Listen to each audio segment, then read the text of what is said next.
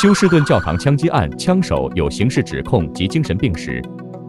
枪击案造成一死一伤，动机仍在调查中。全美今年累计已有四十四起大规模枪击事件。强大猛烈冬季风暴入侵美国东岸，强烈风暴将导致电力中断，并严重扰乱旅行、工作和学校。纽约地区可能出现超大降雪量。川普要求最高法院推迟刑事起诉，内容包含其总统任内涉嫌刑事案件全部推迟至二零二四总统大选后。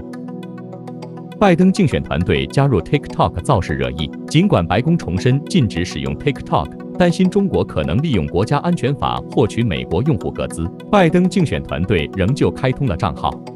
Three, 横跨半世纪，美国太空总署尝试二次登月，月球探测器奥德修斯将搭载 SpaceX 猎鹰九号火箭。将于周三佛罗里达州卡纳维拉尔角起飞。如果成功，将成为自1972年阿波罗十七号任务以来第一艘在月球上软着陆的美国太空船。